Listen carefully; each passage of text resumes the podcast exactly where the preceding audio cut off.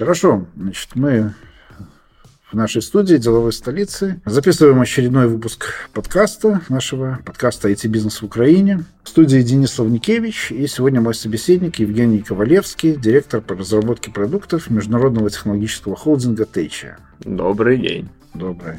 Ну, спасибо, во-первых, что не побоялись, несмотря на всю эту коронавирусную панику, к нам приехать в студию сюда. Значит, и вот я хотел тогда уже, пользуясь случаем, первым делом спросить, как вот вы сейчас работаете на удаленке, как это вообще повлияло на работу целого холдинга, который вынужден по домам работать? Ну, так как мы, большинство компаний у нас, в принципе, IT-компании, то их э, не очень сильно... А что это начал на русском? Я просто відповідаю українською зазвичай. Как вам удобно? Слушатели у нас українські, а я просто приїхав з Білорусі два роки назад, поэтому я ще не Чудово, добре, я буду українською. І тому у нас немає особливо проблем. Ми проводимо там регулярні зрізи десь двічі на тиждень про те, як працівники себе почувають з точки зору ефективності, як і них комунікації. І, в принципі, на більшості компаній це не особо відобразилося, крім таких моментів особистих, да, у яких там діти вдома або тому подібні речі. І їх, звісно, і них робочий день виходить до цього розтягується, тому що їм потрібно робити частіше перерви. Але в цілому продуктивність не можу сказати, що сильно змінилася. В одній з компаній холдингу Віплеї провели прямо турнір. У нас там обмежений доступ до офісу, але все одно працівники студії, і ще аналітики, коментатори. Вони все одно були знаходили в студії. От зараз якраз цей турнір завершується, і після цього ми вже офіс закриємо напевно повністю. Ну в цілому так. В цілому не це не сильно зачепило нас. Це в організаційному плані, а от обща ефективність роботи. Ну, загальна ефективність роботи в моменті не відслідковується поки що різниці, тому що ну от саме те що стосується моїх да, людей. У мене це продуктологи, це розробники, деяка частина маркетологів, і у них в принципі особливої різниці в ефективності в моменті, як мінімум, не виникло. Чи зміниться це на моментах більш стратегічних, да на більш довгому? Я сподіваюся, ми не встигнемо відслідкувати, і цей карантин закінчиться до того часу. Хорошо, а как ситуация с рынком на рынке? Вот с одной стороны, как бы все падает, с другой стороны, люди сидят больше дома за компьютерами там, и рынок развлечений, онлайн-развлечений в частности растет. Как вот вы ощущаете? Так, ринок розваг росте, але знову ж таки, у нас е, ринок розваг у нас багато чого пов'язано, наприклад, з кіберспортом по комп'ютерним іграм з різними розвагами. Одна з компаній, наприклад, займається розробкою програмного забезпечення для комп'ютерних клубів і кіберспортивних арен. І для них це, звісно, доволі болюче, тому що всі кіберспортивні арени плюс-мінус починають закриватись або ставитись на hold, тому що до них просто не приходять відвідувачі. Тому їх зачепило доволі відчутно. А що стосується наприклад, віплея, ті, хто займаються більше цифровим новими продуктами. Їх, звісно, менше, але у нас все одно були плани по проведенню заходів да івентів по всьому світу на якихось виставкових площадках проводити лан фінали наших ліг. І вони, звісно, здвигаються, тому що просто команд з усього світу не можна звести в одне місце. А глядачі вже звикли до такого формату. Він їм більше всього подобається, тому що там більше всього емоцій. Хорошо, и вот отсюда у меня вытекает другой вопрос уже, из, кстати, из основных. Вот э, ваша должность директор по разработке продуктов. То есть подразумевается, что компания разрабатывает достаточно большое количество разных продуктов. При этом вот одно из основных направлений деятельности – это киберспорт. Но при этом компания сама не является, не занимается геймдевом, не, не является разработчиком игр. Как выглядят ваши продукты? Что они из себя представляют? У нас в холдингу доволі велика кількість компаній. Не, не у всіх з них, між іншим, є розробка цифрових продуктів, то я до них відношення маю менше. Але ті, що мають, там, в принципі, більшість так з кіберспортом так чи інше пов'язані. І і в чому було питання? Ваш продукт це що? Тут залежить від компанії, тому що у нас, як я казав, є компанія. Що, Віплей. Да, Віплей Esports. В чем их продукт? У них у нас в WePlay ї десь біля 10 продуктів. Три з них, в принципі, основні. Це наша турнірна платформа, де люди можуть грати в ігри непрофесійно да? і ставати професіоналами. Це набір продуктів, які націлені на підтримку наших професійних турнірів. І у нас є ще наше медіа, в якому ми висвітлюємо наші інші продукти, як турнірну платформу, так і події, і яким ми генеруємо собі трафік, якому ми даємо користувачу почитати. В даному випадку турнір це продукт. Турнір це також продукт. А що ще? Ну, тобто є в нас турнірна платформа, де проводяться просто регулярні турніри. А є турніри, які ми проводимо з прокомандами. Вони більше проекти, звісно, але є ліги, які, в які ми об'єднуємо ці турніри, і оці ліги вони вже стають такі більш-менш продуктами саме в класичному розумінні. У них є їх процес розробки, процес підтримки, їх процес еволюції, і вони саме такі ж. Я пользователь, э, сидящий за компьютером. У меня доступ в интернет. Я, вот лично я, сейчас я говорю за себя, за самого, последний раз я играл в компьютерные игры, сейчас скажу точно, это был 95-й год, Doom 2. У, клево. С тех пор я не играл в игры, просто я в смысла не вижу. Вот я хочу, сидя вот за компьютером, вот за этим, за своим, посмотреть ваш продукт.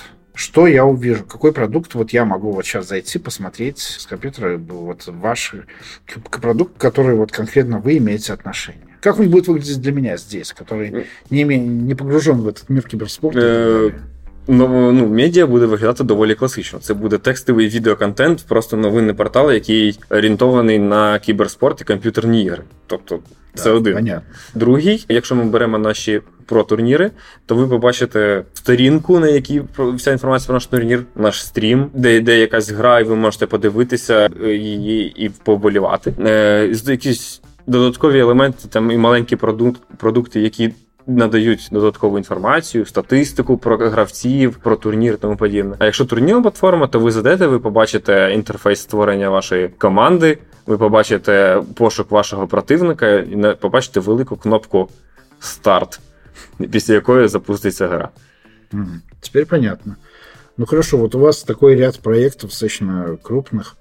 Вы как по какому принципу организуете команду? Вы собираете команду под каждый проект, нанимаете или собираете из сотрудников холдинга, или как это выглядит вообще? Вот есть проект, под него ну, вы задумали создать, под него нужна команда. Как выглядит процесс этот? Ну, зачасту ми, в силу нашого інтенсивного так сказати, росту, ми зачасту просто беремо зсередини якусь робочу групу, на базі неї створюємо якийсь прототип продукту, паралельно наймаючи стаціонарну команду, яку буде цим займатися. І потім дивимося, чи ми тих людей повертаємо назад в свої стаціонарні місця роботи, ну, вірніше, грубо кажучи, забираючи з них да, цю алокацію ресурсу. То есть вы можете с, разных- с разных компаний холдинга собрать людей в свою к- рабочую группу. Ну, з різних компаній навряд чи. Ну, тобто, ми, ми то можемо, звісно, але зазвичай це в цьому немає доцільності, тому що зазвичай всередині компанії цього вистачає.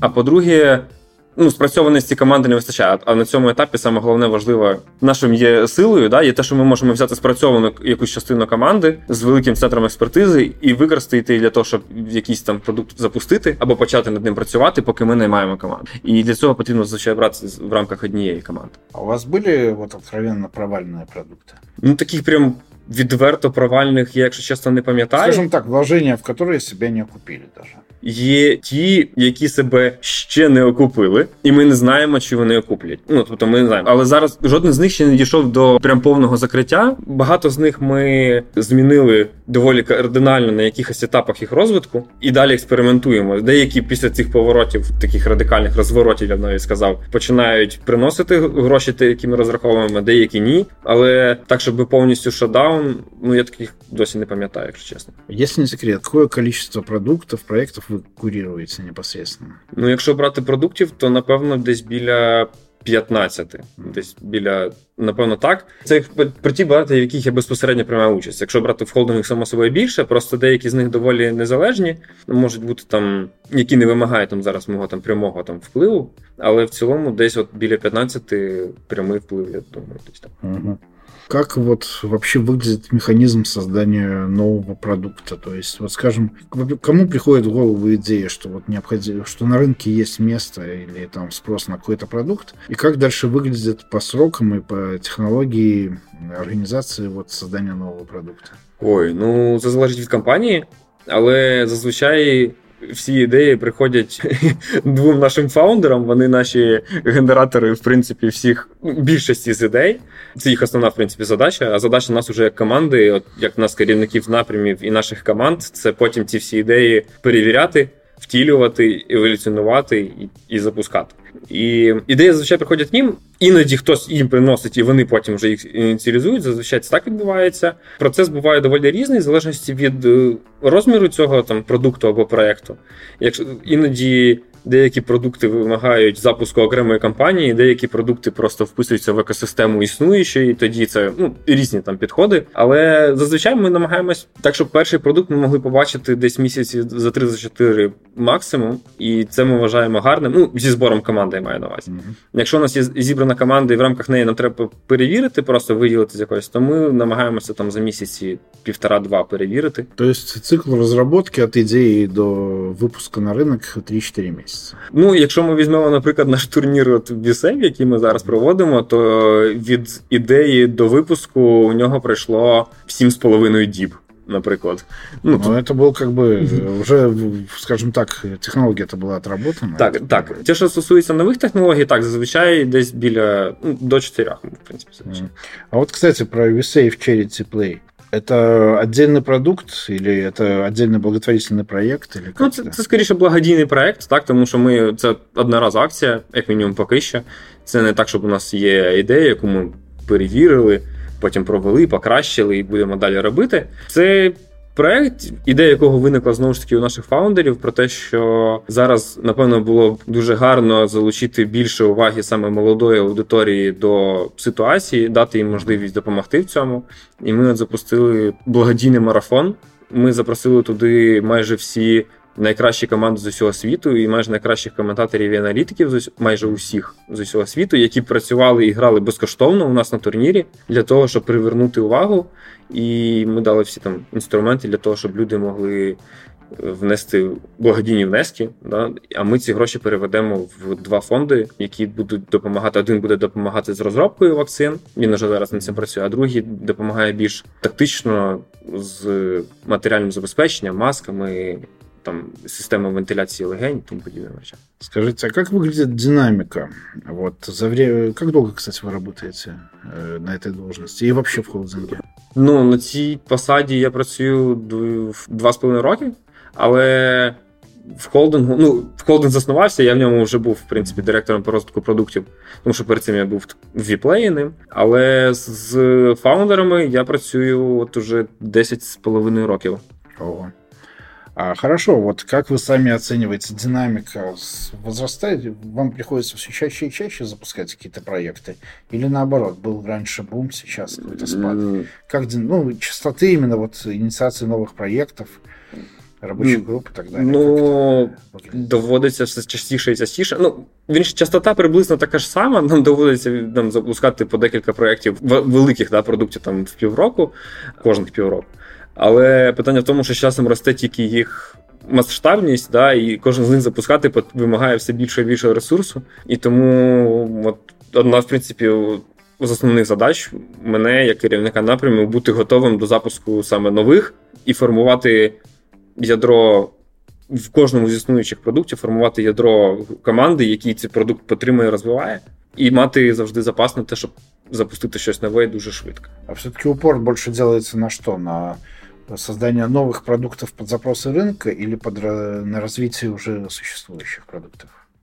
Спочатку, само собою, ми там два роки ми були більше націлені на, на запуски, але от останніх там місяців 9-10 я, як мінімум, і ще пару моїх колег, ми всі дуже активно працюємо саме над ізоляцією продуктів, які вже запустились і мають іти по своєму плану розвиватися, і їх має менше всього зачіпати в запуски нових продуктів. Обіцяємо собі, що ми не будемо брати звідти людей або якісь там додаткові ресурси на те, щоб запускати нові, саме для того, щоб вони могли розвиватися. Тому що на початку, звісно, був певний елемент канібалізації ресурсів кожним новим запуском з існуючих. Ну тому що запуск це важливіше, ніж розвиток. Всім так здається чомусь. Але от зараз якраз ми це все от ізолюємо, і це вже в принципі дає свої там наслідки позитивні. Хорошо. А вот э, в последнее время, и во многом это относится именно к IT-компаниям, модно, может быть, принято, не знаю, говорить про внутреннюю культуру компании. Вот у вас есть такое понятие, и как вы сами можете сформулировать? Ну, внутрішня культура компанії вона завжди є. Вона, у нас в тому числі. Питання тільки в тому, чи вона формалізована. Да. І ми зараз ми помітили проблеми з тим, що це настав час це формалізувати десь біля місяців 9 тому, напевно, почались там проблеми з комунікаціями. не Какого типу проблеми? Були проблеми з комунікаціями, да, особливо людьми різних майнсетів. Да? Коли люди люди по-різному думають зазвичай, а у нас компанії зазвичай доволі різношерстні, то у них можуть бути різні підходи і різне розуміння взагалі задач і їх рішень. І от на момент на стиках саме цих, там, наприклад, у нас є девелопери, да, розробники, є маркетологи. І дизайнери, вони плюс-мінус живуть в одному світі. Але потім у нас є ще велика частина департаменту. Це про віплей, це не про весь контент, mm-hmm. зараз кажу. У нас є департамент кіберспорту, да, і спорт департамент, в якому працюють люди, які працюють з командами, з коментаторами, з усією аудиторією. І є студія, в якій працюють оператори, режисери прямого ефіру, сценарісти, продюсери. І у них абсолютно у них більш студійний кіношний підхід да, до до, і до всіх проблем, в принципі. У них абсолютно інший графік роботи. І це само собою в якихось внутрішніх процесах дуже відображається. Тому ми довго працювали, ми хотіли зробити це своїми силами. Ми там. З Вані Рогоченко, який у вас теж да, був, да, був. Да, ми проводили сесії, потім, щоб сформувати, формалізувати культуру. Ми міряли це на людей, які до нас не підходять, по яким цінностям вони від нас відколюються, бо ми їх відколюємо. І ми їх вивели, а потім це стикнулося з реальністю того, що ці цінності доволі складно об'єднати з усіма представниками в компанії. Тому ми зараз якраз на етапі ми провели вже пару сесій з зовнішніми радниками, консультантами, е, які проводили психологів. Ні, це не психологи, це люди, які саме спеціалізуються на формуванні. На формалізації культури, особливо в великих компаніях. В Україні є такі спеціалісти? Так, є доволі гарні. Це я, на жаль, зараз не можу. Я я думаю, зможу після випуску, ви потім шоу-ноути може зможете достати ці їх контакти. І вони провели з нами сесії, воркшопи, де позбирали з усіх представників кожного з напрямів, кожного з рівнів, якісь. Їх цінності, їх бачення того, як ті чи інші проблеми мають виправлятися, звели це до загальної суми. І от зараз, десь от на днях, мали нам видати вже свої план по тому, як цю штуку формалізувати, і як її синхронізувати між усіма між усією компанією. Да? Тому що коли ми швидко росли, кожен з керівників напрямів набирав більше під себе, да? тому що треба було швидко наймати. Ми не могли цю всю історію. Ну, в момент быстрого роста это оптимальный вариант. Так, каждый, ну, тому що ми просто... Каждый со своей командой приходит, ну, условно говоря. Да, і ми і так не мали, і виходить, ця різниця, звісно, там збільшилась, але зараз от нас треба всіх в такий в один розсольчик закинути, щоб ми всі були плюс-мінус на один смак. Мы над этим працюємо. А это в долгосрочном плане не скажется негативно, потому что когда всех под одну гребенку, в общем-то, это особенно творческих людей обычно, скажем так, э, ну, понижает их желание работать, желание творить что-то. Ну, це ж не про такий синдром совєтської школи. Ні, ні, це не питання того, щоб їх перевчити до того, як вони роблять свою роботу. Це, це ті питання, які більше вимагають, в яких випадках ми маємо допомогти. Як ми відносимось до того, коли десь у людей якась сталася помилка? Да? Ми ми з цим відносимось не не з покаранням, а з тим, що окей, люди на цьому вчаться. Це відноситься до того, як люди ставляться до своєї роботи, як вони проактивно, де вони активно ставляться, де вони більш відповідально, де більш як це. Ініціативно, да, тобто це більше про такі пріоритети, це не про конкретно їх там. Само собою, потім я вірніше, я я придумаю, як сказати краще. Кожна з цих цінностей потім в кожному з напрямів, як мінімум професійних, розкладається на свої там принципи. Да? Тобто кожна з цінностей вона розкладає у інженерів, інженерні принципи будуються від цінностей по одному, в той час, як в студії там або в інших департаментах воно будується по-іншому. Але це все одно відображення одних тих же самих цінностей, просто різними принципами. Хорошо, тогда вот у меня вытекающий отсюда возникает вопрос. Культура, с культурой определились, с ценностями какими-то вы определились.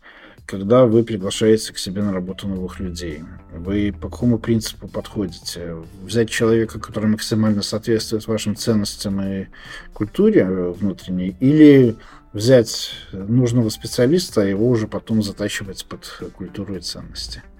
От оце якраз один з елементів саме культури. Да? Тобто це от якраз один це не відноситься до департаменту, в принципі, не міняє того, як люди працюють. Але це от і є елемент культури, якраз гарний приклад.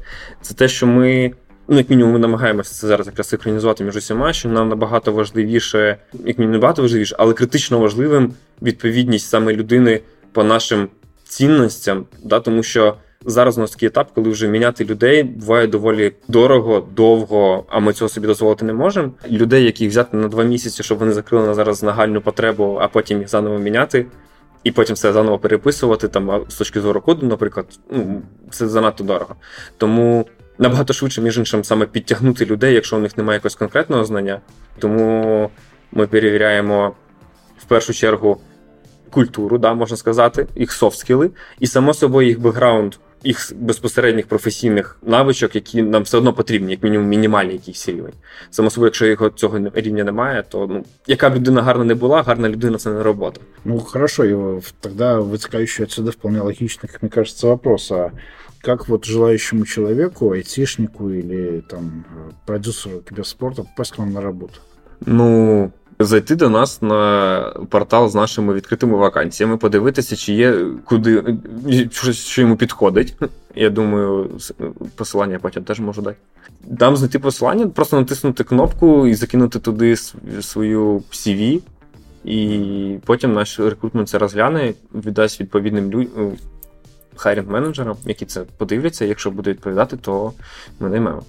От. Само собою, у нас є певні напрями, на які у нас там, наприклад, не відкриті активні вакансії, але ми все одно їх завжди розглядаємо. Наприклад, я завжди радий поспілкуватись там з продакт-менеджерами, і я їх потім маю ці контакти. І коли ми там швидко і часто стартуємо якісь нові продукти, то я відразу розумію, кого і з яким бекграундом з тих, з ким я знайомився там останніх півроку або рік, кому я можу написати і дізнатися, чи цікаво йому зараз саме зараз змінити там роботу, або може він зараз якраз без роботи, уже розуміючи бекграунд. Да? Тобто я з людьми знайомлюсь, я я питаю, які у них бекграунди, ми з ними налагоджуємо зв'язки, навіть без відкритих вакансій. Але потім, там, через там, 3-4 місяці він може отримати від мене повідомлення десь в Фейсбуку, ну, не хоче кави попити. А у вас э, бывали такие вот ситуации, когда вы каких-то специалистов для ваших проектов не могли найти в Україні?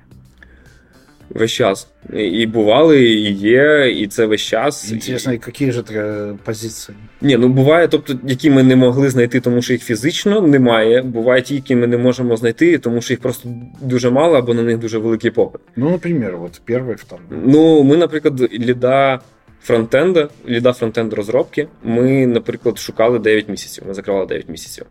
Тобто, мені довелося самому наймати вже людей, які будуть працювати у нього в команді, поки я його ще шукаю. А потім вже він приходив і по факту приймав команду, яку набирав я. Хоча в мене в фронтенді експертизи не те, що дуже багато, ми використали там зовнішніх консультантів, щоб вони нам допомогли технічно перевірити цих людей. Але в цілому так. От, Є ще багато людей, наприклад, нам треба там зробити. Там є специфічні програми, я думаю, зараз в деталі не варто спускатись, але ті, які стосуються безпеки саме на комп'ютерах, да, щоб під час гри люди не використовували шкідливе програмне забезпечення і не змінювали гру античіт. І от туди людей знайти, що в Україні, що в усьому СНГ, якщо чесно, доволі проблематично. Понятно. Ну хорошо, мы будем завершать уже потихоньку. Э, скажите, какие у вас вот э, в вашей сфере продуктовой внутри компании, какие у вас планы на этот год? Тем более он так начался сумбурно, что, в общем-то, я понимаю, что сейчас очень часто меняется за последние буквально каждый день. Вот. Но, тем не менее, какие-то планы, що ви строїте, наверное? Ну так, у нас багато планів, які, на жаль, зараз розповісти не можу. Це те, що стосується запуску нових продуктів. Ну, Але те, що стосується саме безпосередньо моєї роботи, то це от саме продовжувати момент відокремлення да, роботи вже існуючих продуктів і підвищення їх ефективності та надавання їм саме і алокація їм потрібного ресурсу для, для безпосередньо ефективної роботи. Це там реструктуризації в певних компаніях, це їх відокремлення в окремі такі юніти всередині компаній. Друга частина це підготовка такого спецназу, який буде до стаціонарного, да, який буде допомагати нам запускати ці нові ідеї. Але те, що їх багато і на усіх фронтах, це уж точно. Тобто чомусь менше не стає. А меняется ли или будет ли, по вашим прогнозам, меняться как-то ваша аудитория, вот потребители э, продуктов, контента? Какие-то изменения вы ожидаете в связи вот с нынешними всеми? Вы про реплай зараз.